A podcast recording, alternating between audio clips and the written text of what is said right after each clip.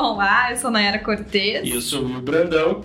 E esse é mais um episódio do podcast Empresa Exponencial. E hoje um episódio especial aqui, estamos com a presença de um convidado, o Wagner Xavier, que é diretor de negócios da OMI lá desde 2018. Atuou aí no mercado como desenvolvedor executivo na TOTS, ProSoft e na Questor. Tem mais de 30 anos, né, nessa área de tecnologia e sistemas da informação. Já nasci, já nasci na área. Já começou. já começou andando e desenvolvendo. Já, programando. Muito bom, programando. Muito bom, Wagner. Prazer te receber aqui, muito bom, a gente ficou muito feliz que tenha aceitado o convite. Legal, e, bom, ninguém melhor do que você, Wagner, para estar aqui falando sobre essa temática que a gente vai abordar hoje, que é de sistemas de gestão também são conhecidos como RPs aí, né? A gente vai explicar um pouquinho Sim. mais para quem quer, né, o dono, a dona da pequena e média empresa que está querendo avançar nos processos de gestão na sua empresa, ter dados para poder tomar melhores decisões aí, visualizar isso de forma rápida, ter um controle maior do que está acontecendo na empresa. E a ideia é que a gente explicar um pouquinho mais. Acho que a gente pode começar. Vamos Will. lá, né? Eu, eu tô eu estou muito feliz de ter o Wagner aqui nesse episódio falando sobre sistema de gestão, que eu acho que dá top 5 das curiosidades e dúvidas do empresário. Falando especificamente do pequeno e médio uhum. empresário, que é normalmente quem escuta a gente, né? Então, esse com certeza, sempre, sempre que a gente vai falar com um cliente, com algum empresário, ele fala: sistema, que sistema que eu uso, William? Que sistema que, que você me indica? O que, que vai resolver a minha vida aqui na minha empresa, né? E esse é um tema muito importante mesmo, e muito, muito legal ter o Wagner aqui com a gente, que já é um especialista como uma longa carreira, e não te chamando de velho, né? Mas uma carreira interessante. Experiente, experiente bastante experiência. uma carreira muito interessante já com, com sistemas, sempre trabalhando com sistemas, né? Com RPs, enfim. Então, muito prazer aí, muito legal ter você como convidado. Aliás, primeiro convidado nesse formato hoje que a gente está fazendo presencial. A gente fazia os podcasts antigos sempre via home office, uhum. com as é, com as ferramentas de videochamada, etc. E agora a gente está nesse formato presencial com o convidado, já começando com o pé direito também. Pô, legal, gente. Obrigado, eu, William, Nayara, pelo convite. Estou muito feliz também de estar aqui com vocês, né? Eu também acho que é o primeiro podcast que eu faço. Muito. E também estamos no home office há três anos praticamente. Mas de vez em quando a gente escapa aqui. E é legal esse contato presencial com o pessoal, né? Com certeza. Então eu estou aqui, coração aberto livre, leve e solto, para a gente falar um pouquinho aqui sobre gestão, sobre RP, sobre tecnologia. Por que não sobre rock e sobre futebol rock também? Rock and roll também. Sobre futebol, né? Estamos felizes hoje, né? Com o nosso Estamos tricolor. felizes com o nosso tricolor. É, para quem não sabe, eu sou São Paulino, Wagner também é São Paulino. Não sei quando você tá ouvindo, vai, vai estar ouvindo a gente, mas hoje, nesse determinado dia, estamos felizes, estamos né? Felizes. Amanhã é outro, é, outro dia, né? Bacana. Wagner, então, show de bola. Seja bem-vindo mais uma vez e Obrigado. vamos aí para para as perguntas, né? Vamos bater esse papo, essa conversa, uma forma bem, bem tranquila mesmo da gente dialogar e falar mais sobre esse tema que é tão caro aí para o empresário. Legal, gente, legal. Então, estou aqui aberto a perguntas. Bom, acho que a primeira... se eu não souber, eu falo que não sei também, não tem problema Não, a nenhum. gente pula, a gente passa, é. né? não tem problema nenhum. Mas acho difícil que você não saiba, Wagner. Acho que a primeira é bem difícil. É, o que, que seria um sistema RP? O que, que é um, um sistema RP, de gestão? Boa pergunta. Então, na verdade, o RP é uma sigla, né? Enterprise Resources Planning. É. Que nada mais é do que planejamento de necessidades empresariais. Ou seja, um Sim. sistema integrado Inclusive, esse termo ele surgiu nos anos 70, 80, lá na época do mainframe. E ele não era ERP, era MRP. MRP. MRP, que era Material, sabia disso? Não, não sabia. É, era, uma, era IBM na época dos mainframes, né? Uhum. As empresas elas precisavam fazer gestão de estoque. Então, o grande gargalo das empresas é. era compra e venda, produção. Uhum. Eu tinha que comprar, produzir e vender. Certo. Então, criou-se o termo e os sistemas faziam isso. Eles faziam gestão de suprimentos. Lá na Alemanha, né, com SAP e tal. Então surgiu o termo MRP, que é Material Requirements Planning, que é planejamento de necessidades materiais. Ele só olhava para material, para compra e venda, certo. fábrica, né? Uhum. indústria. Depois teve uma evolução disso para o MRP2, porque entrou é, material e, e chão de fábrica. Então aí não era mais gestão, era gestão e a produção, produção. e a fábrica. Aí entrou o MRP2, que é Manufacturing Resources uhum. Planning, ou seja, é, planejamento de necessidades de manufatura, que já não é só material, é materiais mais a produtividade, a produção. Foi integrando áreas ali. No... E depois, nos anos 90, tal, surgiu o IRP, que é a junção do MRP, que é material, suprimentos, com a produção com o financeiro, que é o ERP. Aí entrou o seguinte, precisa de grana, precisa de fluxo de caixa, Uhum. DRE, precisa ter gestão financeira. E aí surgiu-se o ERP. Algo mais é- completo, mais É, complexo já foi também. abrangendo a empresa, né? Sim. Depois entrou o CRM e tal. Uhum. Então o RP ele englobou. Tanto que o RP ele tem essa, essa visão né, de faturamento. Você tem os módulos, né? Você tem os Normalmente módulos. vai modular, né? Então você tem lá o, o compras, por exemplo, e faz basicamente esse, esse ERP, que é uma projeção de estoque, né? uma provisão de estoque. Depois você tem a parte de manufatura e o RP, que é tudo isso. É compras, estoque, financeiro, você entendeu? Sim. É faturamento, gestão de produção. Perfeito. Então, RP é isso, e na verdade é isso, né? É um sistema integrado e é um. Na verdade, o, o software é uma forma de você organizar a sua empresa, Uhum. de você criar os seus processos, interligando os departamentos. Eu lembro a primeira empresa que eu trabalhei lá, no, em 1990, eu lembro do fluxo que a gente tinha, sistema integrado. Que era compra, venda, e tudo isso jogando, jogando na contabilidade, integrando a contabilidade, depois entrou folha de pagamento.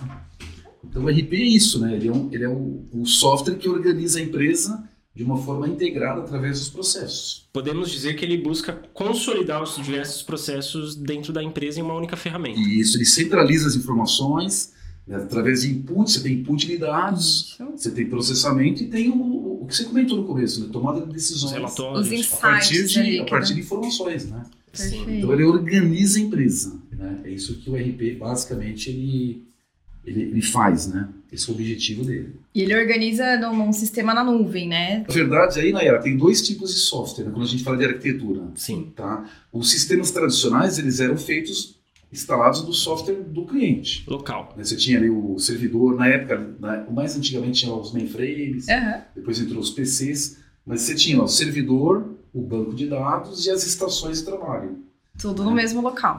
que é o que a gente chama de on-premise, que é Uhum. o sistema instalado na, no cliente. Perfeito. né? Agora, alguns anos atrás, uma empresa como a OMI, por exemplo, ela colocou o software na nuvem, software SaaS que a gente chama. Né? SaaS é. Software as a Service, ou seja, sistema como serviço. Você não compra um sistema hoje. Antigamente o empresário comprava um sistema, comprar uma Era licença. Ele comprava o sistema, instalava. Hoje em dia, não. Hoje você, hoje você faz uma assinatura, tipo o Netflix. Você É. pega o OMI, é uma assinatura, então o sistema está hospedado lá na Amazon, na Uhum. nuvem. Então você tira do empresário a necessidade dele ter investimento em servidor, dados, equipe de TI. Simplesmente ele assina o sistema, né, e cada vez os softwares são mais é, ergonômicos, são mais baratos também, mais é, flexíveis, né? Um pequeno empresário. Adaptado. Adap- É. Ele, ele compra de acordo com as necessidades dele, sem Exato. precisar ter uma estrutura física de servidor, de segurança, porque hoje em dia, principalmente, né, existe um risco muito grande de vazamento de dados, etc. Sim, uma sim. preocupação muito grande com isso. Você imagina uma pequena empresa que já tem uma série de questões a serem Uhum. é, assim superadas no dia a dia. Aham. Né? E você tem que ainda cuidar dessa parte tecnológica do negócio, que provavelmente vai demandar um profissional mais técnico para fazer isso. Tem a questão de vazamento de dados dos seus clientes, de parceiros, de todo mundo que você alimentou dentro do sistema. Então Exatamente. hoje, você tendo essa possibilidade de, por exemplo, contratar um sistema em nuvem, né? Você ganha flexibilidade, você pode acessar de qualquer lugar, né? Desde que você tenha um Você tem, computador ali. um, você tem que ter uma conexão com a internet. Conexão com a internet, exatamente. Aham. E você se livra basicamente de todos esses custos, estrutura que você teria que ter dentro da sua empresa para ter pelo menos uma ferramenta Isso. viável ali, né? Terceiriza sem precisar Sim. terceirizar. O que a né, gente de via fato. muito no passado, né, assim, no passado recente, é, era o, um RP ele era para uma empresa grande. Quem podia comprar um RP? Eu lembro muito bem, no meu passado recente aí, o, empresário pequeno não tinha condições de ter um RP. Ele tinha que crescer para ter um RP. Empresas como a OMI, por exemplo, vieram para fazer exatamente o contrário. É assim, ó, começa pelo RP, organiza o seu negócio para você poder crescer. Isso. Né? Isso, a nuvem nos trouxe isso. Porque não precisa de tudo que você falou, né?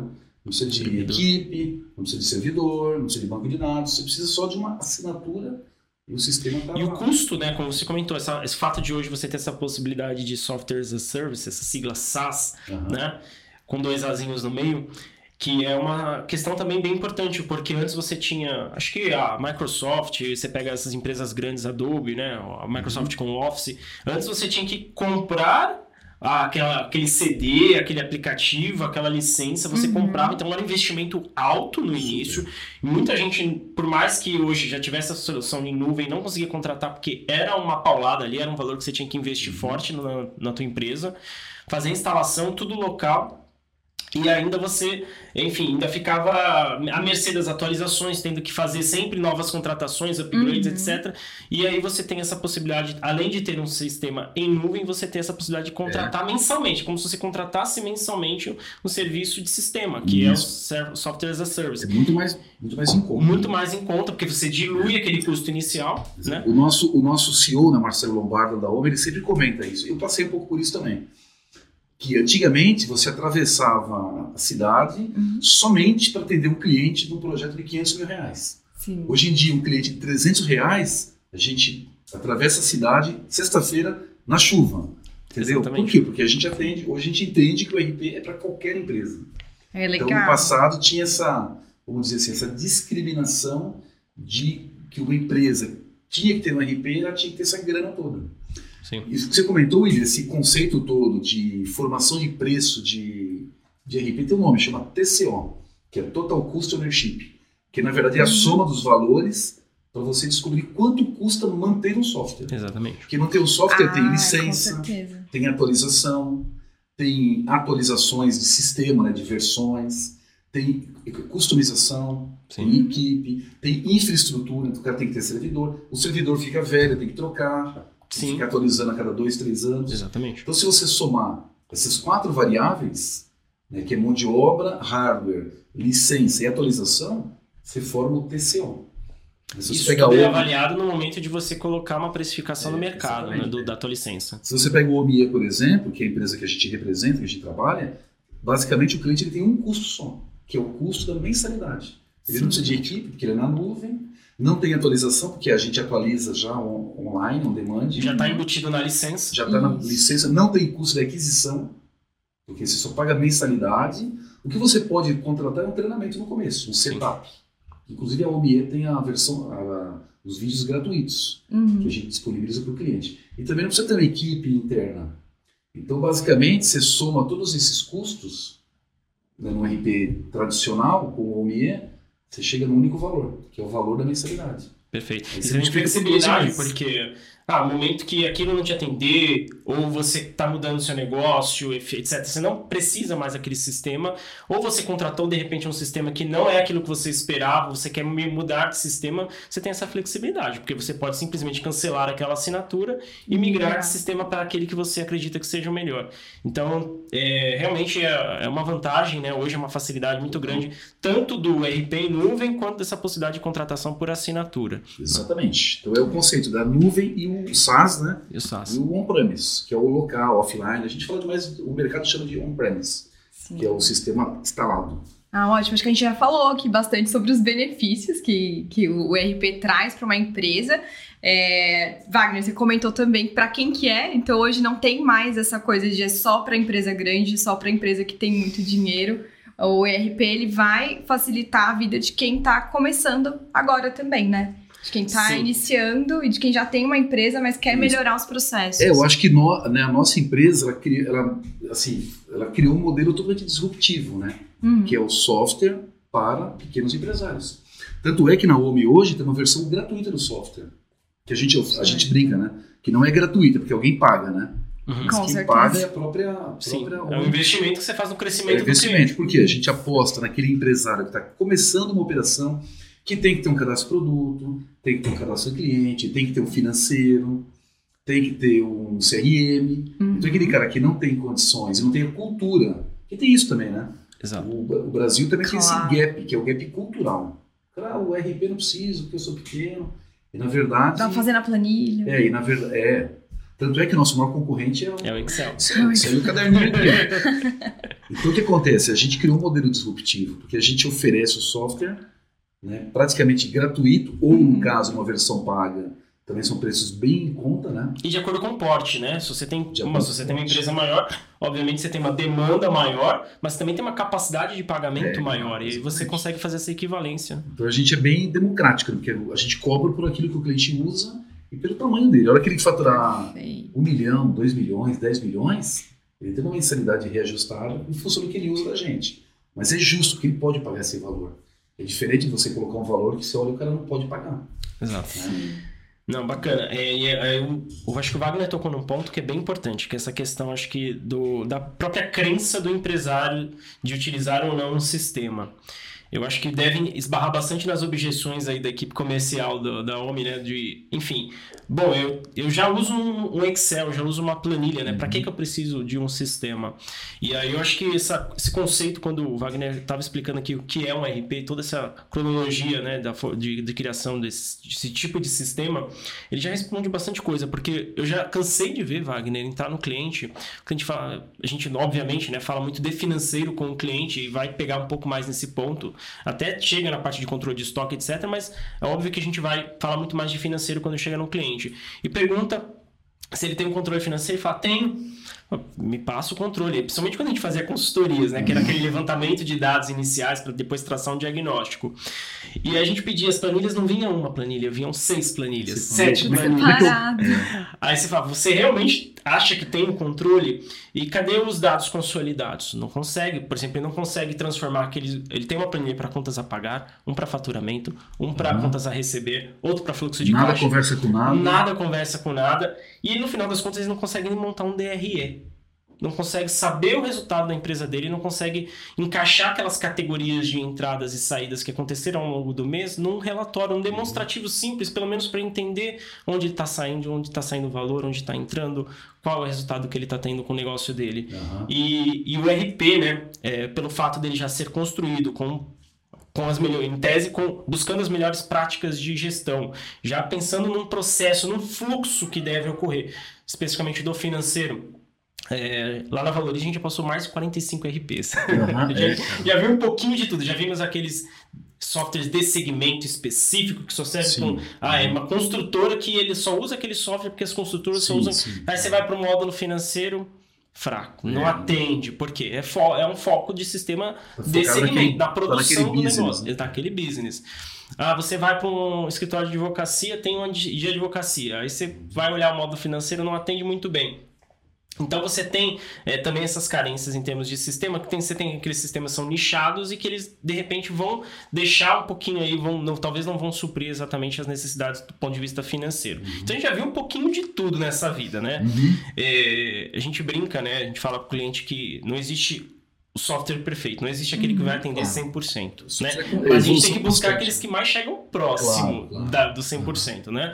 E e é muito comum, né? A gente vê, então, o cliente, ele, enfim, pensando num fluxo, ele não tendo um processo muito bem estabelecido em termos de ferramentas, aí ele chega num sistema em que ele pode ter de ponta a ponta todo o processo financeiro dele. Ele pode uhum. ter desde a parte de conciliação bancária, já integrando com contas a pagar, com contas a receber, já gerando um relatório de fluxo de caixa. Então, isso dá uma visão muito mais consolidada, mais prática no dia a dia para o empresário. E agilidade, né, William? Sim. O tempo que você tem para fazer tudo isso, né, cara? Perfeito, exa exatamente. E Sabe de uma coisa? E, e, você comentou da parte financeira, tem um dado que é bem legal, eu gosto de colocar isso, que as, as pessoas pensam um pouco sobre isso. Olha só, 70% das empresas brasileiras, elas quebram em 5 anos, sabia disso? Sim. Ou seja, de cada 100 empresas que nascem, 70 ficam pelo caminho. E por que, que elas quebram? Não é problema de lucro, de mercado, de dólar, de China, de Covid. É gestão. É gestão. É de gestão. E assim, não é só o financeiro, né? Hum. O problema não é o financeiro. O financeiro é, é a, ele, é o, ele, ele, gera um problema no financeiro. Mas e o TANS? Eu falo e o comercial? E o CRM? E os indicadores? Né? E a, a eficiência da empresa? Exatamente. O financeiro é quem paga a conta. O financeiro está ruim. Ah, eu estou organizando o financeiro. Você está organizando o seu caos. Porque o problema está antes do financeiro, muitas vezes. É, o financeiro, eu falo que ele, eu brinco com uma, uma frase filosófica que é o financeiro é o mar que desagam todos os rios. É, claro. Então, tudo que acontece na empresa, ele vai refletir no financeiro. Então, o uhum. financeiro é legal você ter como ponto de partida para analisar. Você entender o que está acontecendo. Que você está vendendo? Exatamente. Por que, que você está perdendo dinheiro? Por que, que você vende, vende, vende, não, fatura? Exato. Você olhar os sinais vitais da empresa. Por que, que tua empresa às vezes não está crescendo? Ou porque você está trabalhando 15 horas no teu negócio e não está vendo caixa, não está conseguindo ter seu é. prolabore? Então, isso, isso aí leva. Tem, são dois indicadores bem importantes em relação a isso. O primeiro deles é a taxa de, de mortalidade das empresas, que é quase 70%. Se não me engano, é 72%, vale. É. E olha só, e tem um dado que é pior que esse, porque a taxa de mortalidade no Brasil é muito alta, Sim. Uhum. mas o mundo inteiro ela é- elas são relativamente parecidas. As empresas nascem e morrem. Uhum. O, o que mata aqui no Brasil não é a taxa de mortalidade, é a taxa de crescimento das empresas. As empresas elas elas não não- crescem. Não desenvolve. É Não um... cresce. Você pega, por exemplo, o percentual de PMEs do Brasil é 99%. Ou seja, tem muito. O nosso, não tem lá o PMG, o nosso P é Pzinho, é muito P. Se você colocar num gráfico, né, dividir em três, Uhum. pequenos, médios e grandes, se, se você colocar onde estão, pega assim, volume de faturamento, onde está o nosso P, ele sempre está no começo. Uhum. Tá? Então, pra você ter uma ideia, só fazendo um comparativo, a gente gosta de números, né? Então, trazendo números, um número, um comparativo. Empresa americana. Uma empresa americana fatura no primeiro ano 150 mil dólares, de média. Uma empresa brasileira fatura 39 mil dólares. Ou seja, cinco vezes menos. Do mesmo tamanho. A empresa que começou no primeiro Aham. ano. Começou, nasceu. No final do primeiro ano, é, a empresa americana fatura 150 mil dólares. Cara, os caras não são mais inteligentes que a gente, não são mais tecnológicos. Muito pelo contrário, tá? o Brasil é um país super tecnológico. Você pega lá nos Estados Unidos, os caras voltam no papel ainda. Você pega o sistema bancário deles, não é tão evoluído como o nosso. Não, verdade. Por quê? Porque o Brasil viveu um período inflacionário lá nos anos 80, 90, e isso aí estimulou muito a tecnologia. Inclusive o Os sistema financeiro sistema do Brasil é financeiro, super avançado. porque o Brasil vive num caos. Então, se você não tiver uma super eficiência financeira, você quebra. Então, o Brasil se desenvolveu muito tecnologicamente. Mas o empresário continua aqui, ó, faturando 39 mil dólares. Na base ali pro empresário não chegou essa E vou tecnologia. chegar mais longe. Por quê? Isso aqui tem três fatores, tá? Que são exatamente, Nayara, os fatores que a homem criou a sua plataforma. São três, tá? Se você fala assim, por que, que a empresa brasileira não cresce? Três, três grandes motivos. Primeiro, complexidade. Então, então o Brasil é muito complexo, vocês É. concordam? Pega uma Sim, contabilidade, por exemplo. Eu já ve- eu vejo muitos empresários hoje não preocupados com o negócio dele, preocupados com a obrigação acessória que tem que entregar para o governo. Exato. O IPI, o SPED, o O Brasil, se eu não social. me engano, ele gasta, quando fala- fala-se de horas para é, fins tributários e fiscais, né? O Brasil, se eu não me engano, ele gasta três vezes mais do que o segundo colocado que mais gasta horas É. para fazer gestão tributária do negócio. Né? Então, é muito, é um absurdo. bem complexo. Então o Brasil é um país definitivamente complexo. Você vai abrir uma conta no banco, por Burocrático, exemplo, né? Complexo Claro. e burocrático. burocrático, a parte, burocracia, né? do, a burocracia da máquina. Você pega, por exemplo, abre uma empresa nova. Aconteceu com Uhum. o homem, tá? Vou, uma empresa nova, vou abrir uma conta no banco. Uhum. Me dá o DRE dos últimos cinco anos. Cadê? Mas eu estou montando a empresa agora. Ah, não, precisa do DRE dos cinco anos. Uhum. Então arruma uma DRI aí. Então, olha, como é que é, olha como que é. Tem, tem país que você abre uma conta na hora. Já na tem o crédito. É, hã? Já tem o crédito. É. Então, esse é o primeiro motivo. O segundo motivo é acesso a crédito. Né? O Brasil não tem acesso a crédito fácil, não tem acesso a dinheiro. Fica devendo no cartão de crédito para você, está Hum. morto. Sim. Então, o sistema com juros super alto, não tem crédito financiado. Você pega uma Uhum. empresa americana, por exemplo, os caras têm crédito pra caramba. Eu tenho um amigo meu que mora lá, o Fio, de vez em quando ele vem pro Brasil, eu brinco com ele. Eu falei que ele usa muito cartão de crédito. Eu falei, Fio, como é que tá seu saldo do cartão? Ele, ah, 100 mil dólares. O Fio está louco. Não, tranquilo. Porque é baixo os juros. Então ele prefere comprar e Pra eles compensa. porque não tem essa, esse sangramento do empresário. E mesmo as linhas de crédito tradicionais, como capital de giro ou linhas de financiamento, se você pega uma empresa, uma empresa hoje no Brasil, uma pequena empresa, ela só vai ter acesso a fontes, a linhas de financiamento com pelo menos dois anos de história. É isso aí. É. É. Se você não tem histórico, você não Se tem. você não tem histórico, você não consegue. Então, assim, como é que você vai começar a estruturar seu negócio se você não tem dinheiro para isso? Né? É, falta crédito, de fato. É, E o terceiro motivo é educação. Educação. Não educação que o cara é mal educado, bem educado. Educação empreendedora. Uhum. A nossa universidade não forma empreendedores. Eu estudei tecnologia, fiz curso. Nem tecnologia eu fiz, eu fiz matemática, Aham. que era orientado a TI na época, né, lá nos anos 90. Tinha os cabelinhos pretos. Né? Uhum. Mas eu jamais tive uma aula de empreendedorismo. Entendeu? Depois eu fiz administração de empresas. Então tinha economia, marketing e tal. Mas não tinha uma cadeira de empreendedorismo, como os americanos têm. Como sentar na, na, na cadeira de CEO gerir e gerir empresa. o negócio? É, como, Como gerente. gestão. Hoje eu até acho que deve ter alguns cursos aí que já levam um pouco para isso. Mas o nosso histórico não é o histórico de empreendedor é, educado para ser empreendedor. O empreendedor é um cara raçudo Uhum. que conhece pra caramba do negócio dele, monta o negócio, só que ele monta o negócio e ele se depara com isso. Ele se depara com um país complexo pra caramba, ele tem pouca grana para investir, não tem uma boa assessoria, Uhum. a própria contabilidade, que a OB trabalha muito com os contadores, né, é, é uma classe é, é super engajada com os clientes, mas elas perdem muito tempo trabalhando para o governo e Sim. muito pouco tempo trabalhando para o negócio do cliente. Sim. Então ex- existe uma oportunidade muito grande para os contadores Sim. também. Trabalhar muito na consultoria, mas é uma coisa que está evoluindo bastante. Exato. Porque se perde muito tempo aqui trabalhando, resolvendo problemas complexos e trabalhando para quem? Trabalhando para o governo. Eu já tive empresa de software pequenininha e a minha contadora adora a minha contadora. Mas ela me entregava duas coisas por mês: um boleto e uma guia. Entendeu? Adoro ela, então não tô reclamando não. Mas eu falo, cara, e o meu negócio? E a minha gestão, a minha estratégia, os meus indicadores? Os meus eu também, números, eu né? também não tinha essa Aham. educação, não fui formado para ser empreendedor. Sim. Então eu senti na pele isso. É, Mesmo que o empreendedor, por exemplo, hoje ele precise buscar crédito no mercado, vamos supor que ele está trabalhando com RP hoje que não tem essas soluções financeiras para ele poder tomar crédito, investimento, etc. Ele vai precisar tomar crédito no banco. Uhum.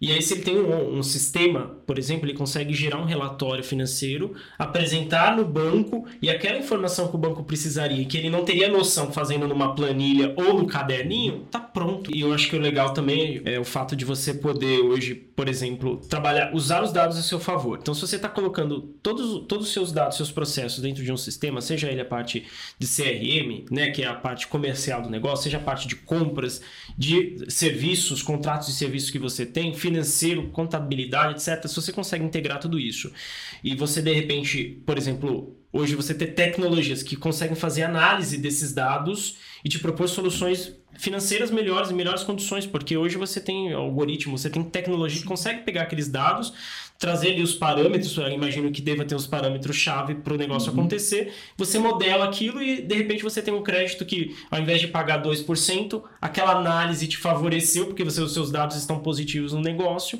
e você Aham. consegue ter um crédito mais Exatamente. barato. É tra- pegar os dados que já estão lá na ferramenta e trabalhar aquilo a teu favor, reduzindo custos do negócio, né? Principalmente despesas financeiras, esse, esse tipo de situação.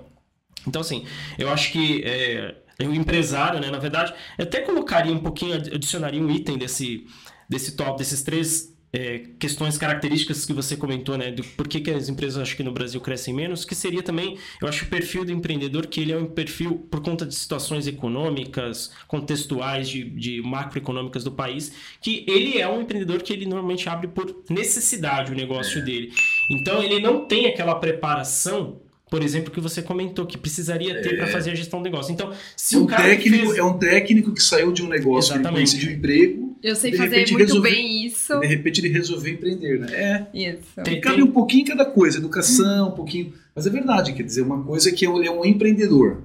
Ele é um Sim. cara nato como empreendedor, mas ele não tem essa visão Exato. do todo, né? Não É, o, o Michael Gerber, no- naquele livro O Mito do Empreendedor, que eu sempre cito aqui, ele fala né, que o, empre- o empresário, vamos dizer assim, o dono da pequena empresa, ele é composto por três perfis dentro dele: o técnico, o administrador e o empreendedor. A Aham. grande questão é que o técnico ele se sobressai a todos os outros É. dois. Então, o técnico ele é 70% técnico. Hard skill. aham. É hard skill, então ele sabe vender o negócio dele, ele sabe entregar, produzir, etc. Aí chega na parte administrativa ou na parte empreendedora do negócio, de ter uma visão, entender uma oportunidade, que eu acho que na verdade é, tem muito a ver com medo É. de se arriscar.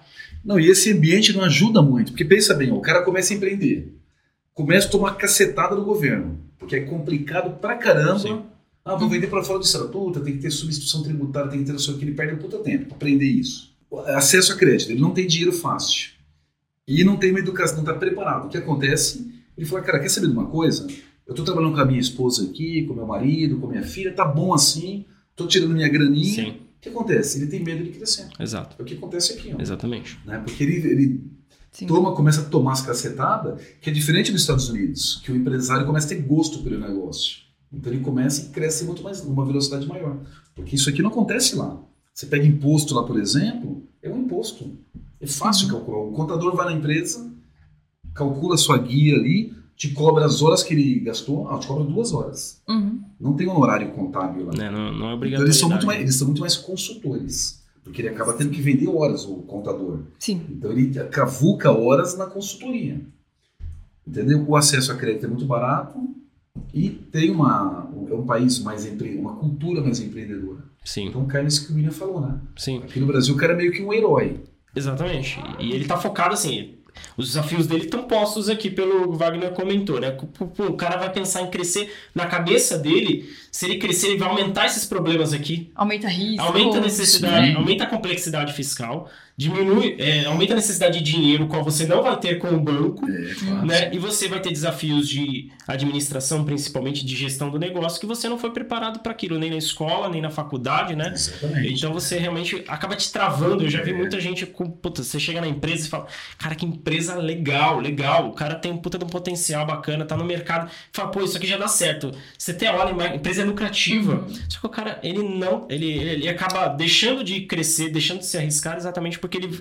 Na cabeça dele é, putz, cara, eu vou ter que me preocupar com mais impostos, vou ter que pagar mais pra minha contadora, eu vou ter que pagar mais guias, vou ter uma complexidade maior. Desanima, né? Ele vai, desanima, vai tomando Eu vou cacetada. precisar investir, eu não tenho dinheiro, porque eu vou ter que até formar o meu caixa e poder investir para crescer, vai demorar muito tempo. É, exatamente. E aí ele fala, cara, vou pegar esse dinheiro para mim. É Fica um perfil é mais conservador, mais É, avesso ao risco, conservador, né? É, exatamente. O resultado é esse, viu? Tem até os números, né? A diferença é 4 sim. 4,9 vezes. Eu vi, uma, eu vi uma, até falando um pouquinho dessas pesquisas, eu vi uma do Sebrae também, que eles entrevistaram duas mil, dois mil empresários que faliram depois da falência. Aham. Muito bacana ver a visão dele sobre isso, porque, ah, se eu não me engano, os dois pontos principais ressaltados pelos empresários, que, assim, do ponto de vista deles, da- de- depois da quebra, de que fizeram com que eles quebrassem, é falta de planejamento, É, falta de gestão. é, gestão. Planejamento de gestão. É. Planejamento Acho que gestão. legal vocês tocarem nesse ponto agora que eu tinha uma dúvida. Tem alguma coisa que indica, algum sinal, assim, que indica que a empresa tá precisando muito investir num sistema de gestão? Então, tem vários, né? Na verdade, assim, ó, é, como eu falei, né? O, o- o ideal é que a empresa tenha um sistema de gestão desde o momento zero. Sim. Isso é Comece e já É, implemente você um tem que começar sistema. organizado, começar com seus clientes, com seus produtos. E assim, o que a gente sempre fala, a gente fala isso muito na ONU. Quem não está crescendo, está Tá morrendo. morrendo. Não tem aquele negócio assim, ah, não estou crescendo, mas tá bom. Então, assim, Sim. o primeiro indicador é assim, a sua curva de crescimento ela tem que estar para cima, ela tem que estar Uhum. empinada. Até porque o mercado O cresce. mercado cresce, você vai tendo demanda do seu produto. A hora que você não consegue atender mais a demanda do seu cliente, Uhum. a hora que você não consegue atender, é, reter funcionário, a hora que você não consegue contratar, que você não consegue fazer uma mínima gestão, o ideal é que ele tenha um sistema do momento zero. Sim. Mas esse é o momento que ele não tem como não ter o software. Sim. Porque ele vai começar a ter um problema de gestão. Eu tenho um exemplo que eu vou dar para vocês de um, de um cliente nosso. Olha só que interessante. Isso é falta de visão do empreendedor, né? Acho que foi em 2017. Ele contratou o software, pagava tipo, vamos colocar aqui em valores de hoje, sei lá, 400 reais de mensalidade. No belo do dia ele ligou na empresa e falou, vou cancelar o sistema. Vou cancelar. Mas por que você vai cancelar? Ah, porque está muito caro. Uhum. Eu não vou pagar 400 reais. Muito caro. Cara, como é que você vai fazer sua nota? Uma empresa com certo volume, tá? Como é que você vai fazer o boleto? Ah, mas eu faço aqui no banco, eu faço a nota aqui no, Uhum. na- no gratuito, eu tenho minhas planilhas aqui para baixar o estoque. Sabe o que que nós fizemos? Nós pegamos um funcionário nosso e fizemos toda a operação dele no sistema e fora do sistema. Toda a operação. Até para a gente poder ter um parâmetro de, de ganho ou perda. O quanto que vocês é, realmente aumentam a É, eficiência. ele tinha, se eu não me engano, 11 notas por dia, com vários itens. Então ele tinha que fazer a nota no gratuito, ele tinha que ir no banco fazer o boleto, ele tinha que fazer o controle do estoque dele no planilha, ele tinha que receber o extrato lá do banco e fazer a, a conciliação dele, enfim, ele tinha que fazer tudo para poder gerir a empresa dele com as planilhas lá. Nayara, esse cara, o funcionário nosso gastou 11 horas. 11 horas para fazer tudo isso. Manualmente, né? Manualmente. Fora do Aí- sistema. Aí eu fui fazendo o sistema. Mesma coisa, fazer as notas, colocar os pedidos, captar o pedido, item por item. Eu tenho até, inclusive, numerado tempo por tempo. Mas eu lembro que era 11 horas. Esse cara gastou, Manuel, Uhum. 40 minutos para fazer tudo pelo sistema. Que é o tempo dedicado a colocar as informações lá E dentro. processo aí, faz Pra- o faturamento. Que hora que ele faz o faturamento? Porque todo o processo aqui é o faturamento. Sim. A hora que eu emito uma nota, o que, que um software de gestão, um RP faz? Um RP, Já lança um ponto. RP que eu conheço. Sim. Ele já faz o boleto, Uhum. ele já vai para o receber. banco, ele já comunica o cliente, ele já baixa o estoque, ele já gera o XML, ele já manda o XML na Cefaz, Uhum. ele valida o imposto, ele manda para o contador, depois ele concilia o Já extrato gera contas a bancário. receber pro financeiro. Então, olha só, nós chegamos para esse profissional, né, para o Rafael aqui, o nome, não lembro o nome dele. Rafael, olha só, você pediu para cancelar o sistema, certo? Legal. Você paga hoje 400 reais. Só como informação para você da sua movimentação, você, para fazer a sua movimentação, você vai precisar de dois funcionários. Porque um funcionário trabalha 8 horas por dia. Você ficou 11 horas fazendo nota. Acho que era 20 notas, alguma coisa assim. 11 horas, 11 foi o tempo. Mas enfim, era um movimento de um dia, era por dia, tá? Você vai precisar de dois funcionários. Então você vai, vamos imaginar aí que você pague 3 mil reais por funcionário, mais encargos, você vai gastar aí por volta de 8 mil reais por mês com dois funcionários. Se você tivesse um software, você gastaria 40 minutos. E isso Aí a pergunta para ele, cara, 400 reais é barato ou é caro? Ele não tinha noção disso.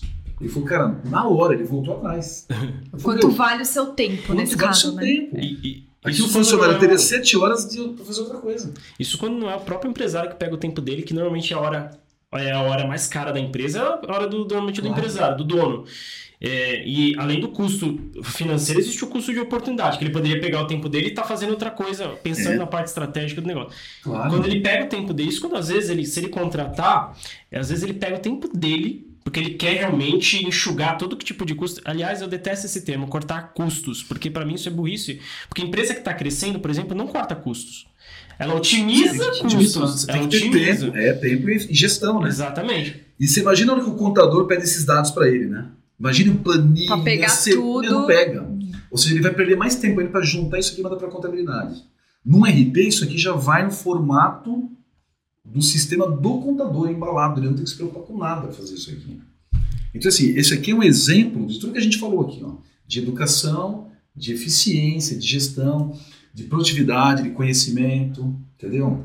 E é um exemplo real, isso que é legal, isso aqui é um exemplo real, aconteceu mesmo. Uhum. Não, a, gente, real. a gente cansa de ver assim, a gente vai fazer o BPO, pega um cliente que está no zero ali em termos de gestão, o cara né, às vezes nem planilha tem, ou tem aquele, Uhum. aquelas ferramentas descentralizadas, tá uma coisa em uma, outra na outra, etc.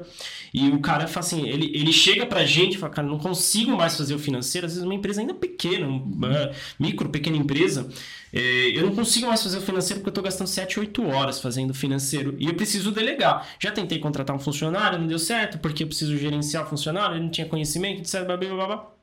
Eu gasto 6, 7, 8 horas às vezes fazendo financeiro. E a gente já tem um entendimento do quanto de volume de trabalho que a gente tem, número de horas que a gente gasta para fazer aquela operação. Sim. Então, em geral, quando ele transfere isso para o BPO, a gente faz um período bem mais rápido, porque a gente já faz isso no sistema de gestão. Então, eu tenho muitos cases nesse sentido de que o cara que gastava 7, 8 horas ele fazendo, a gente passa para nossa operação e gasta uma hora no máximo Por dia. por dia. Na verdade, né, William, você é, um, você é um especialista, e detalhe, né, além de você ser um especialista, ter as ferramentas, ter o modelo, a metodologia, você ainda é um consultivo. E Exatamente. você pode alavancar outras informações, outras indagações com o empreendedor. Que é, cara, como é que está seu orçamento? Exatamente. Como é que estão os seus indicadores? Que é o sinal vital da- do, do- empresário. É o, é o médico, eu falo que o consultor do BPO ele é o médico do cliente, do, Exato. do- do paciente. Sim. O médico do paciente, o que ele mede em você? Ele mede indicadores. Uhum. né, O coração, né, o batimento cardíaco. Ele vai ver o teu corpo, Né? ele vai olhar os resultados. É, o do resultado. E- Como é que tá, né, como é que tá seu glicemia, colesterol, colesterol. glicemia, o, o- enfim, a taxa não sei do que, do, do glicose. O empresário, o- esse consultor é a mesma coisa. Uhum. Ele vai medir o quê? Como é que está a sua inadimplência, como é que está a sua produtividade, como é que está a sua eficiência, como é que está a sua venda, como é que está a sua margem. Então ele é muito médico do empresário, né? Então, É, muito é mais do que- quando a gente fala pro cara que a gente, né, no- dentro do BPO, a gente tem um momento que a gente pega esse ERP, gera os relatórios, alguns a gente até integra com outras ferramentas já de inteligência mesmo, Power BI, etc. Sim. Então a gente gera aqueles dados uma vez por mês, a gente senta com ele para apresentar aqueles dados. E o cara fala, cara, eu nunca tive isso na minha empresa. Uhum. E vocês devem estar. Tá, a gente fala pra ele, ó, e lembra que você me falava que você gastava 7, 8 horas? A gente tá levando uma para fazer. Uhum. A gente faz com mais rápido, mais, maior eficiência e ainda faz com maior qualidade. Uhum. A gente gera dados, por exemplo, que ele não tinha. Mas se a gente fosse fazer na mão ali, a gente fosse fazer numa planilha de Excel, tá lascado, né? É, uma, é, o, é o caso no médico, né? Você é o médico. O caso do cara que tá se automedicando. Ele é. não tem um conhecimento, não é um negócio dele. Exato. Né? E assim, às vezes ele fala assim, pô, eu posso até aprender isso, né? Eu posso pegar minhas horas uhum. e me uhum. dedicar para isso. Mas qual que é o custo dele? Você vai na tentativa. O custo hora dele é muito alto do empresário. Se preocupa com o seu negócio. Se preocupa em olhar teu mercado, olhar as oportunidades que você tem, projetos que você pode implementar, situações ou possibilidades de captar investimento para você poder crescer. Tudo isso que a gente falou até agora, que são problemas, né? Especialmente se comparado ao mercado americano, é coisa que o empresário é. precisa estar tá olhando, ele precisa focar. E quando você usa, e voltando aqui no RP, né? Quando você usa o software de gestão, se o cara usa plenamente, isso, uhum. é, isso meio que salta aos olhos, né? Imagina que eu uso o CRM, porque eu quero melhorar a minha gestão comercial. Sim. Então, além de eu estar delegando aquela parte operacional para um, um prestador, eu estou me preocupando mais com o meu negócio. E se eu uso uma ferramenta, é porque a ferramenta te traz boas práticas. Na hora Sim. que eu vou colocar ali, por exemplo, uma oportunidade, qual é a oportunidade, quem é o concorrente, sabe? Como que é o ticket médio, quanto que eu estou ganhando com aquela oportunidade. Ele te força a melhorar ele o teu processo. Ele te força a melhorar, porque o próprio software te força isso. Uhum. Porque as ferramentas estão lá. Sim. O caso do UMIE, por exemplo, tem o radar de clientes, que é um negócio incrível, né? não sei se vocês conhecem. Sim. Você fala assim, pô, eu vendo é, farinha para pizzaria. Uhum. Cara, o sistema já te traz quem são as pizzarias que abriram naquele, naquela região, ou no Brasil inteiro, no estado, na cidade, dentro do CRM. De você ficar ali, isso é muito mais oportuno. Você fala, cara, essa, essa pizzaria que abriu, aqui no ABC, vou, o meu vendedor vai ligar para ela e vai falar, cara, eu vendo farinha para atender o seu negócio. Pô, que legal. Isso é estratégia. E, você, e acaba né? sendo uma forma de checklist dentro da própria ferramenta, porque você tem que passar por esses campos, você tem que passar por essas fases que o próprio a própria ferramenta já vai te jogando para você responder, Isso. que sem elas você não consegue avançar. Então você já vai criando um processo, de repente você consegue no, no futuro ter um, já ter um processo bem mapeado, sem necessariamente ter feito um é. mapeamento de processo. Totalmente educativo. Né? Isso que é educativo, né? ele vai te forçando a isso. É aquela história, né? Quem nunca experimentou, às vezes não, é, você vive na ignorância, mas a hora que você experimenta, você não consegue voltar, você não consegue ficar sem mais voltar para trás não, não é uma é possibilidade. Coisa de tecnologia. Isso, ah, eu tô usando o é. WhatsApp. É, a gente é. ficar assim. Você falou, eu vivi sem isso. Ok, você viveu sem isso. Vai voltar a mudar Mas a hora que você ganha, você vê a velocidade, você vê a qualidade na, no seu trabalho, você fala, meu, como que eu vivia sem isso?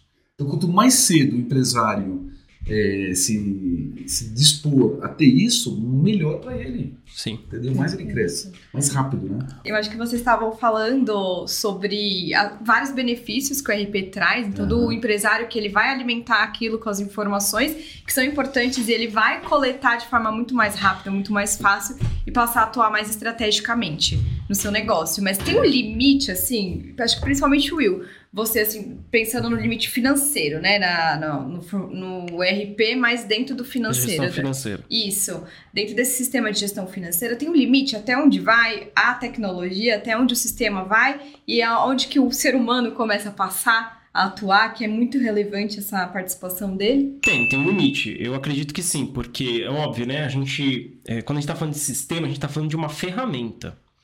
É uma uhum. ferramenta, assim como é um carro, como é uma uma furadeira, como é uma máquina dentro da empresa, é uma ferramenta.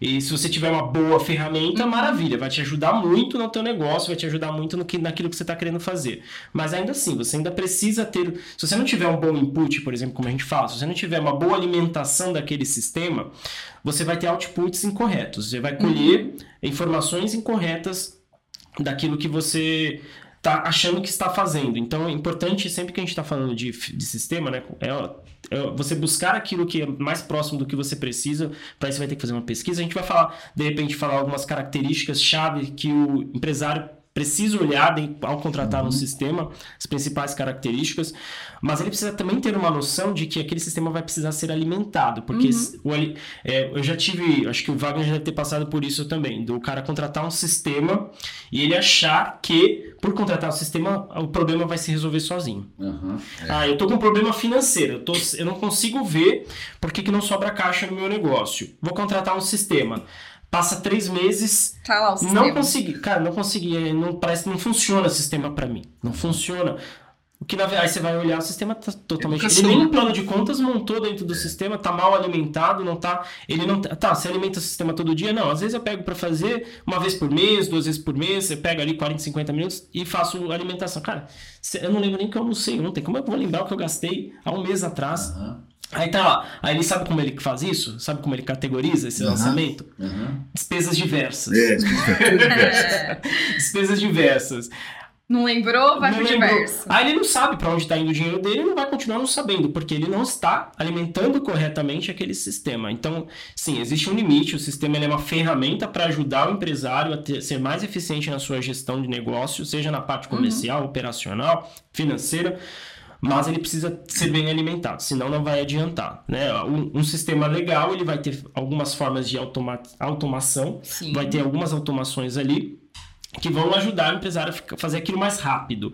Mas ele precisa ainda dedicar, ou ele dedicar, ou ele ter alguém, um prestador de serviço tipo BPO, ou um, um, próprio um funcionário interno, fazendo a correta alimentação daquilo, senão, de fato, ele vai chegar depois de alguns meses e vai falar, aquilo não serve para mim. Mas, na verdade, é o cara que ganhou uma Ferrari e não sabe dirigir. não adianta. É, na verdade, você tem algumas fases. É quando você fala assim, para que serve, para que serve um sistema? Se você pensar que você tem tarefa repetitiva, uhum. você tem coisas que a máquina pode fazer por você Sim. e você tem que tomar decisões baseadas em informações, é que o William acabou de falar. Então eu diria assim, se você automatizar o máximo de coisas repetitivas, a máquina não erra. Você concorda? Sim. A máquina não erra. Ela você não está configurada certinha, eu configurei aqui o plano de contas, eu configurei aqui as categorias, os meus clientes. Você faz com que a máquina trabalhe para você. Emite nota, né? Ah, vou emitir 50 notas vou lá, arrasto 50 pedidos, uhum. ele faz todo o processo corretamente. Então você ganha um baita tempo. O que, que eu estou fazendo aí? Eu estou automatizando tarefas repetitivas que a máquina pode fazer por mim. Sim. E aí entra na terceira fase. Então a primeira fase é a alimentação e a parametrização. Tem que ter é a gasolina do carro. Isso. Se não colocar gasolina no carro, não anda. Depois você vai ter a fase da automação, que é, é toda maquinário ali. Uhum. E a terceira fase, que é a tomada de decisão, que é o que, que você faz com a informação. A informação que gerou um resultado ali é. e você visualizou. Ah, eu não tenho dinheiro. Uhum. Por que, que você não tem dinheiro? Vamos olhar aqui. Você vendeu errado, ou você não vendeu, ou você vendeu por um preço errado, sei lá, ou outras, outras variáveis. Então, essa, é, esse é o lance, né? Sim. É você trabalhar com a informação. A gente vive hoje não, não era da informação, né? Sim. Século XXI. Se o cara, o cara tem, o RP ele proporciona as informações baseado nas informações é que você vai tomar as decisões. Que é conseguir estratificar os números, né? Você, você Entender um pouco dos números. Tocou um termo interessante, que foi automação, né? E eu acho que é importante a gente falar para quem está ouvindo a gente, talvez não tenha esse conceito muito claro, a diferença entre automação e automatização. Uhum. Né? Porque a automação, ela indica algo que é feita de forma autônoma, ou seja, ah, é um robozinho que eu tenho que vai fazer tudo para mim. Dentro de um RP você tem tarefas que vão ser feitas de forma autônomas, né? Ou seja, uma automação dentro da ferramenta. Mas ainda assim, o sistema como um todo, ele não é um sistema automático, ele é automatizado. Você precisa ter um monitoramento, como a gente acabou de comentar, você precisa ter um acompanhamento daquele sistema, você precisa fazer os inputs corretos, o sistema ele vai processar que é a parte automática do negócio, uhum. vai gerar os outputs e você vai ter que fazer um monitoramento até para ver se aqueles outputs estão saindo corretamente. Então, você demanda ali um monitoramento. Acho que o grande erro do, do empresário, quando contrata às vezes um RP achando que aquilo vai ser totalmente automático, ah, vai ser integrado com o meu banco e existem essas possibilidades, situações de integração bancárias, por exemplo, ah, o banco gerou um extrato, o sistema vai lá, capta aquele extrato, ele vai propor, por exemplo, ah, algumas algumas indicações de categorização daquele lançamento. Então vamos supor, eu fiz ontem, sei lá, cinco lançamentos no meu banco é, e dois deles estavam previstos no sistema, três não estavam. Vamos, vamos colocar aqui dois a pagar, o dois a receber que estavam previstos e um não estava. Esse um que não estava, o sistema não sabe o que é. Ele vai assim, pressupor alguma coisa de acordo ali com, seu, com, seu, com a sua inteligência artificial, alguma possibilidade de categorização. Então o sistema ele vai propor ali algumas possibilidades de categorização daquele lançamento. Ah, se ele entende que você outras vezes teve um gasto com aquilo, naquele, naquele tipo de descritivo que está vindo do extrato, então vamos supor que seja, está lançado ali é, Rede Shop. Rede Shop, que é quando você passa cartão de débito. Uhum. Aí ele vê que no seu histórico, sempre que você lança Rede Shop, você está fazendo é um custo com alimentação no teu negócio. Ele vai falar, ele vai, ele vai entender o que aconteceu de novo, deve ser uma alimentação e ele vai propor essa categorização. Só que cartão de débito você pode comprar, você pode fazer uma compra, você pode fazer um investimento, você pode estar comprando um computador ao invés de alimentação. Sim. E se você não acompanhar o que você está colocando ali, só der o ok ou deixar o sistema fazer sozinho, também corre o risco de você ter dados incorretos lá atrás. Então, eu digo que um, um RP, né, de uma forma geral, ele é um sistema que visa a automatização de processos, mas que demanda-se um monitoramento para você não, de repente, contratar uma coisa e, de repente, estar recebendo outra. Esse é o conceito de inteligência artificial, né? Que é rede neural. Você está ensinando a máquina a trabalhar para você. Então, por exemplo, o- a, a inteligência artificial, a, o, por isso que chama rede neural. Uhum. Porque você vai ensinando através dos seus neurônios. Você falou, o caminho sempre é esse. Uhum. que quando muda, você muda a rota, né? A gente está acostumado com a. Você falou, pô, eu tô sempre fazendo isso, né? É o que o William falou, né? O homem tem muito isso. Você falou, eu tô comprando, por exemplo, eu tô comprando caneta é, do fornecedor 10, o código dele é de 50. Comprei Uhum. a primeira vez. Eu, eu mostrei para o sistema que o código, o meu código é um, o fornecedor tem outro código. A hora que ele comprar de novo, ele já sabe. Ele, falou, Ele vai "Opa." buscando ele padrões. falou, ah, já entendi essa caneta aqui, ah, esse código. São as repetições que É. vão acontecendo. E aí, um exemplo que tem muito legal no OMIE, que eu gosto de dar exemplo, que é espetacular, que resolve parte de um problema da complexidade aqui, por exemplo, é a inteligência tributária, Uhum. que é o exemplo que, você- que a gente comentou aqui, né? Como é que eu ganho mais tempo e como que eu ganho mais segurança numa operação usando a tecnologia? Então, por exemplo, quando eu faço uma venda, eu estou vendendo um produto que tem uma NCM, eu estou Uhum. vendendo Que de é um São código Paulo, de produto, para quem não código de sabe. produto, eu estou vendendo de São Paulo para Rio de Janeiro. Então eu tenho que ter aqui CMS, vamos dizer que eu produzi o produto. Tem IPI, eu tenho PIS, tenho COFINS e tenho substitu- substituição tributária. Aí eu, eu sou o cliente, eu vou lá colocar o meu pedido de venda. O que, que vai ter que falar? Vou ter que falar todos os impostos, né? Eu Teria que fazer colocar um- todos os impostos.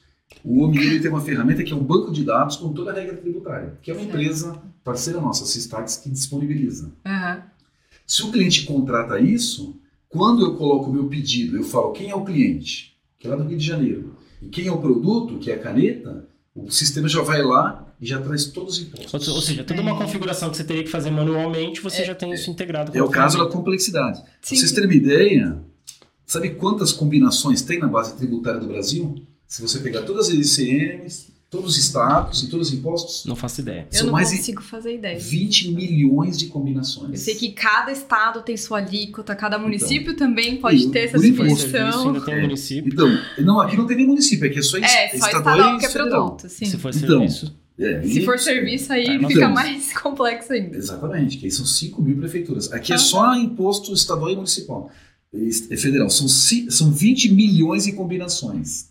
É mais fácil Nossa, acertar na é Mega Sena. É, não, e o problema, e o que e o que para ter requintes de crueldade, é só lembrar que por dia mudam, dessas 20 milhões, mudam 200 por dia. Sim, entendeu? Então você tem que ficar regras. monitorando. Então esse é um exemplo de uma inteligência artificial. Imagina o tempo que você ganha de fazer uma nota sendo que os impostos já estão corretos. Além do tempo, a qualidade também, porque já vem tudo certo. É, você arrisca menos juridicamente É. também o seu negócio, É, né? Esse é um exemplo, esse é um exemplo de, de inteligência artificial nata, né? Uhum, é Com verdade. certeza. Muito bom. Eu, eu vou fazer uma pergunta aqui pro Wagner, o Wagner, até de forma objetiva. Aham. É, quais características, não falando da OMI, é óbvio que é onde você tem hoje mais, mas você já trabalhou em outras empresas, então você Sim. já tem, acho que, esse conhecimento até geral de mercado de de soluções para poder passar. Uhum. Acredito que você também deva olhar os concorrentes, os outros players. Sim, a. OMI é a maior player hoje, acredito, do, do segmento. Mas eh, que características de fato que o empresário precisa olhar na hora de fazer a contratação de um RP? É de uma forma geral, pegando um empresário médio, pega assim uma empresa que está surgindo, uma empresa pequena e tal, Uhum. o, que, o que toda empresa precisa no, no, né, no cenário brasileiro? Automação de nota, que é gerar Legal. fiscal, é ter uma gestão financeira, fluxo de caixa, DRE, quanto você pagar, quanto você receber, certo? Ter uma visão financeira. E relatórios relacionados a isso. Relatórios, é, controle de estoque, saber o que, que você vendeu, o que, que você comprou, quando tem que comprar, o custo da- da- do produto. Então, a gestão do estoque, que é lá o conceitinho do MRP original, lá, Material Sim. Requires Planning. Um CRM, porque toda empresa tem que vender, tem que ter uma gestão comercial, E do contrato. tá? O- a outra coisa que é importante também, que o OMI é uma coisa também que foi o primeiro software que nasceu com isso, que é a integração com a empresa de contabilidade. Ah, Assim, ó, isso é importante. 99% das empresas tem um contador externo. Uhum. E como que você alimenta as informações para o contador? Então, quanto mais redondo, eu diria que é isso, é resolver essas principais, essas grandes dores e a questão se atende àquele negócio dele. Ah, o cara tem uma loja, tem que ter um cupom fiscal, Tem que ter um PDV ligado. já integrar. É. Tem que ter um sisteminha ou nativo do RP ou, é, ou através de um aplicativo que possa ser comunicado com o RP. Então, muitas vezes, por exemplo, o cara que tem um comércio, ele precisa ter ali um sistema de ponto de venda É. para fazer as vendas dele, emitir os cupons. Imagina, imagina só toda venda que ele fizer ter que lançar no financeiro manualmente. Isso é inviável. É, então esse RP, por exemplo, ele tem que possibilitar essa integração com esse sistema de ponto de venda, ou frente de caixa, como a gente chama. É. Na verdade, assim, ó, resolver as coisas que precisam ser resolvidas com automação, tipo o PDV. E tem outra coisa que pouca gente fala, que é a oportunidade que o RP te traz. Por exemplo, teve a pandemia agora. Uhum. Quantas empresas entraram no lockdown? Quantas empresas que não podiam vender porque não tinha ninguém, não tinha lá. Por exemplo, na OMI nós temos lá o e-commerce. Então, Uhum. quantas empresas que resolveram ir para a internet porque estavam em lockdown? A pergunta é, cara, por que isso não foi antes? Entendeu? Já estava disponível lá a venda pela internet. Uhum. Né? Sim. Por que, que você não foi antes? Ah, porque eu estava ali na minha lojinha, pagando aluguel, fazendo o cliente ir até a sua loja, vendendo pedrinha. Você- poderia vender pedrona. Uhum. Se você tivesse um site. Então, olha que legal, o RP tem isso, aquilo que o William falou, né? Você tem a ferramenta que alimentar e de repente ela te gera oportunidades. Que é Também. a visão estratégica. Cara, eu posso vender pela internet. cara. Mas se o cara tá o dia inteiro na operação, não pagando incêndio, ele não vê. Ele não pensa nisso. É. E se ele não tiver uma visão consolidada dos números, o raio-x ali, pelo menos do financeiro, também não Quantas vai ver. empresas foram para a internet na pandemia e continuaram? Ele falou, cara, eu tô vendendo mais. Eu conheço na internet, algumas. detalhe, não preciso pagar aluguel mais. É.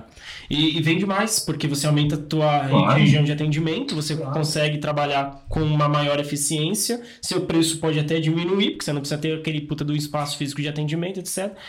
É, Eu, eu vejo que assim, né, hoje tem retornado muita gente ao físico, é, eu acho que é um movimento, talvez, futuro é o Omnichannel, né, que você fazia... que não. Mas aí é outro papo, a gente marca a próxima É, esse é falar sobre isso, mas é, realmente, né, são situações ali que você precisa da tecnologia, que se você for fazer fisicamente, é, eu acho que tudo é um contexto favore que favorece o negócio, o crescimento, que é o que a gente propõe a falar aqui, que é a empresa exponencial. O que é a empresa exponencial? É a empresa que cresce de forma contínua, através da gestão bem feita. A gente acredita muito, Wagner, aqui na gestão como uma ferramenta poderosa para crescimento das empresas. Sim, claro. Então, ah, o, o- o RP ele tem tudo, está totalmente relacionado com essa nossa ideia. Uhum.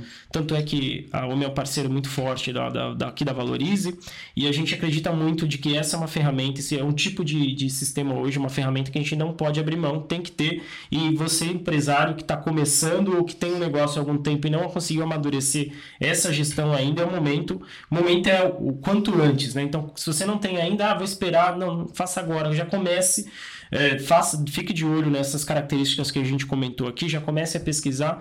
Então, o melhor momento é o agora, para você começar. Porque aí você já começa do, o próximo ano, já pelo menos tendo dois, três meses de histórico ali de Bom. dados, para você até fazer o seu planejamento, que é importante. Planejar o, fina- o orçamento. Exatamente. as projeções. Legal, muito boa a conversa aqui, pessoal. Boa, Acho que a gente gente fala tá. Isso aqui a gente vai até amanhã. Tem, tem bastante coisa ainda que dá É. para abordar dentro da temática dos sistemas de gestão, que gestão é tudo É, claro. dentro da empresa, né? Todas as áreas da empresa precisam de algum processo mais Gestão ela específico. envolve, quando a gente está falando de empresa, exatamente, ela envolve todos os níveis do negócio. Uhum. O operacional, tático e estratégico. Isso. Né? Um tem que se comunicar com o outro de uma forma orgânica, para sem ficar travando, porque faltou ferramenta, faltou dado. Então, quando a gente está falando da base, que é o operacional, tem que passar os dados para o nível tático, que são gerentes, etc., ou entenderem o que está acontecendo. E os gerentes, por sua vez, passarem para a alta administração da empresa, que é a parte estratégica do negócio, também sem atrito. Né? Quanto menor atrito, melhor, porque o negócio fica fluido. Se você tem um sistema que integra tudo isso, excelente.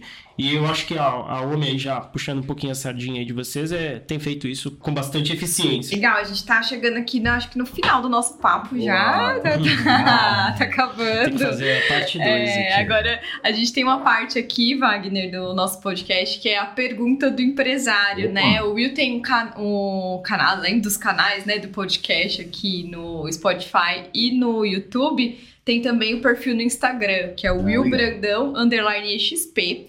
Então, quem não segue lá pode seguir também para acompanhar vários conteúdos para melhorar a gestão da sua empresa. E o pessoal manda pergunta pra gente. Essa daqui Boa. foi enviada por direct.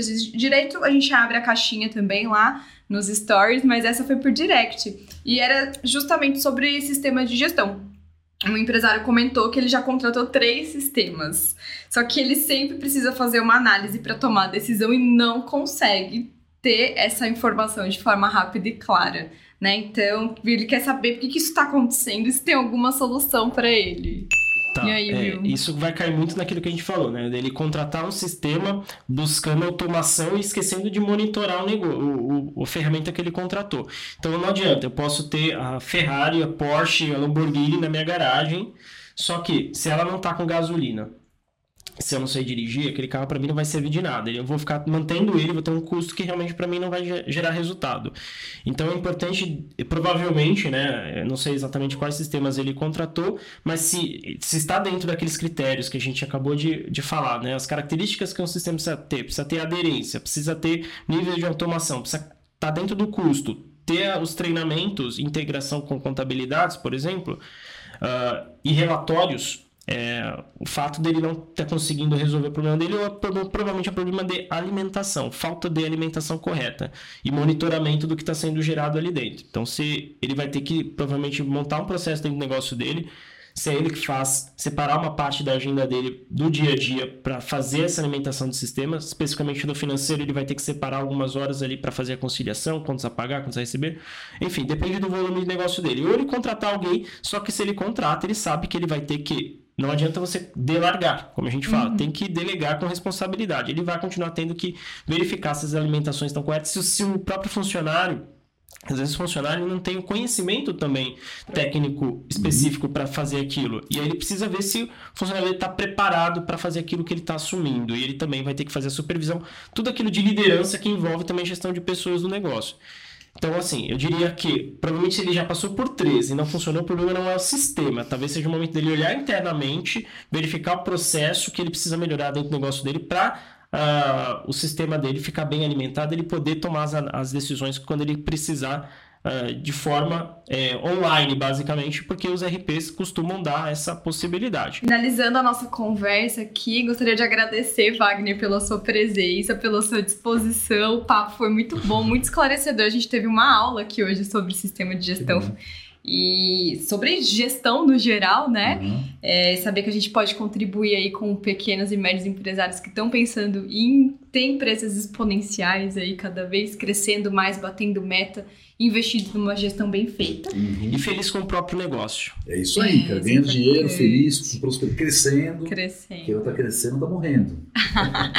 Muito bom, Wagner. Obrigada, Will. Obrigada também pelas contribuições, Obrigado. pelas considerações.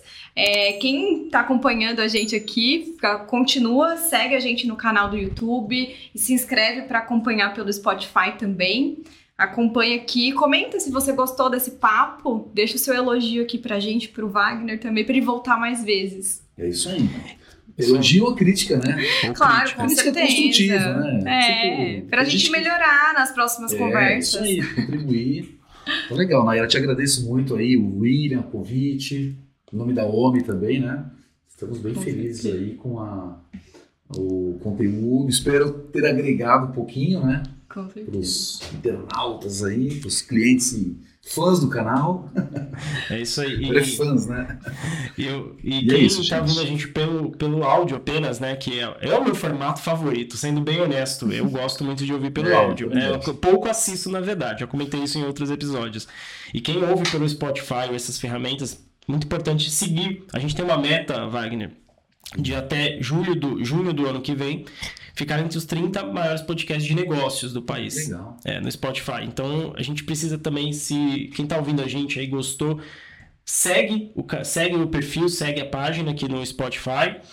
Ou no Apple, enfim, o, pod- o streaming que você estiver ouvindo. E também compartilha. É, acho que esse sistema de gestão, todo empresário tem dúvida. Se você tem colegas aí que eventualmente tem uma empresa, estão com, tão com algum desafio, alguma dificuldade e precisa melhorar a gestão do seu negócio, o teu sócio, de repente, compartilha com ele. É, com certeza ele vai sair daqui com mais conhecimento, uma visão talvez um pouquinho diferente de quando ele iniciou, que é a proposta, e rumo à empresa exponencial. Isso aí.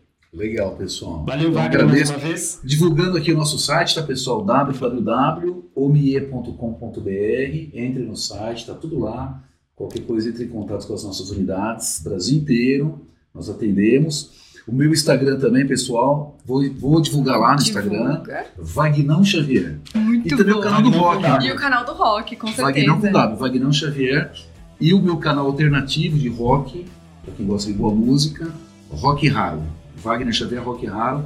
É só procurar lá no YouTube. E os livros, E os livros também, Rock Raro, tá lá na Amazon, ou na Galeria do Rock, ou direto no site. quem gosta de rock, estamos em Rock in Rio acontecendo, Olha, inclusive, né? Estamos É, muito propício aqui para Minha falar. filha tá na Um dia a gente vai fazer um podcast só falando sobre música. E Boa, o boa. Wagner é o intelectual aí do rock. Muito É, bom. é isso aí. Valeu, gente. Obrigado, Nai. Obrigado, Wagner. Valeu, gente. Obrigada, tchau, Valeu, tchau. tchau. tchau.